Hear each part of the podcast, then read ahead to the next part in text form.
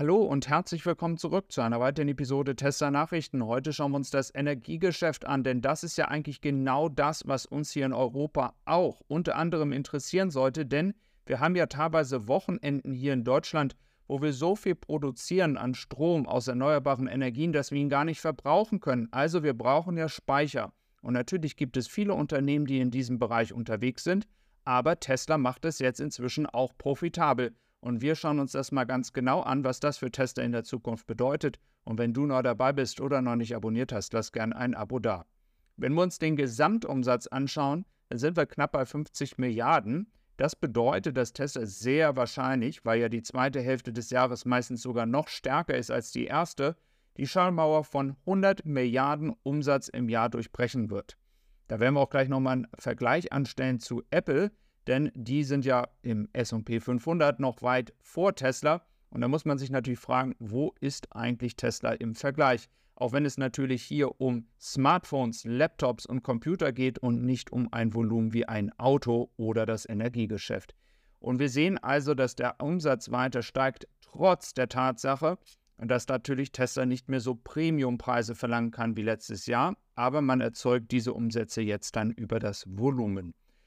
Und ich habe ja in den letzten 12, 15 Monaten immer mal wieder solche Nachrichten hier in die Videos gepackt. Und ich muss zugeben, ich habe nicht alle hier reingetan, denn es werden inzwischen immer mehr. Und solche Aufträge hier mit 155 Millionen mal wieder in Australien sind zur Normalität geworden.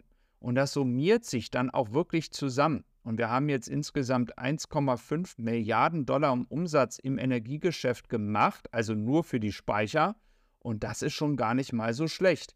Und in Australien hat man das realisiert, also nicht nur in Australien, aber sehr viele Aufträge gehen dorthin, dass man entsprechend die erneuerbaren Energien zwischenspeichern muss oder einfach eine Möglichkeit haben muss, ähm, das äh, Netz zu entlasten, wenn zu viel Strom da ist. Und wir haben ja die gleiche Situation in Deutschland an den Wochenenden auch und darüber sprechen wir gleich nochmal. Wir haben also hier zum Beispiel jetzt mal Apple. Apple macht pro Quartal fast 100 Milliarden Dollar an Umsatz. Wenn wir uns also den Jahresumsatz von 100 Milliarden von Tesla anschauen, dann liegen wir ja ungefähr bei 25 Milliarden. Also wir sind hier auf einem Level, wo Apple in 2011 war. Aber rein vom Umsatz her sollte ähm, Tesla hier noch viel, viel schneller wachsen als Apple, weil es, wie gesagt, einfach ein viel größeres Volumen ist. Es ist eben halt auch ein Auto, welches eben halt mindestens 40.000 Dollar kostet. Auf der anderen Seite hat Apple ein viel größeres Volumen durch Smartphones, die natürlich sich auch viel mehr Leute kaufen. Also so kann man immer so ein bisschen das Gegengewicht hier schaffen. Wenn wir uns jetzt aber das Energiegeschäft einmal anschauen, siehst du mit 1,5 Milliarden, dass die Kosten nur bei 1,231 Milliarden sind. Und das ist nämlich tatsächlich interessant. Also wir sind fast bei 300 Millionen Dollar Gewinn. Und was sehr, sehr gut aussieht, ist, dass der Umsatz, der ist zwar nicht gestiegen, ja, das hat einfach damit zu tun, dass manchmal Projekte nicht abgeschlossen sind. Das heißt, das nächste Quartal könnte auch vielleicht 1,8 Milliarden sein. Jetzt haben wir aber hier die Kosten und die Kosten sind bei gleichem Umsatz plus minus runtergegangen.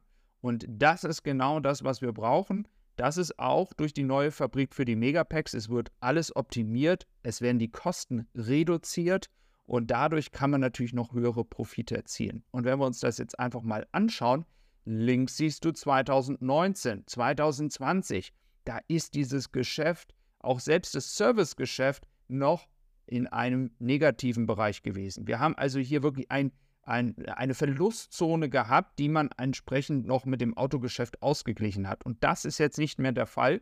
Und jetzt stellt sich natürlich die Frage, wie schnell kann Tesla es schaffen, mit dem Energiegeschäft vielleicht 50 Prozent des Gewinnes zu machen. Und da kommt natürlich jetzt so ein bisschen der Vorteil, den Tesla dann in Zukunft hat, wenn es um Preiskämpfe geht, wenn es darum geht, Nachfrage zu generieren. Man kann dann auch das Autogeschäft noch weiter reduzieren im Gewinn, wenn man eben halt den Gewinn woanders herbekommt, über die Software, über das Energiegeschäft etc. Und das ist natürlich ein Spiel, welches Tesla treiben kann, sollte es dazu führen, dass nicht genügend Kunden gefunden werden. Also das Energiegeschäft ganz, ganz wichtig, aber auch für Deutschland. Wir brauchen mehr Speicher. Wir brauchen einfach diese Speicher. Wir produzieren so viel erneuerbare Energien in der Sommerzeit vor allem, aber auch schon im Herbst und Frühling. dass wir einfach irgendwo die Energie zwischenspeichern müssen. Gleichzeitig erhöht Tesla die Produktion weiter. Und wir sind ja noch gar nicht am Ende. Wir haben hier einmal Texas und eben halt Grünheide. Und wir sehen immer noch, wie klein dieser Teil ist. Also das ist ja noch nicht mehr die Fabrik in Shanghai. Wir stehen noch ganz am Anfang.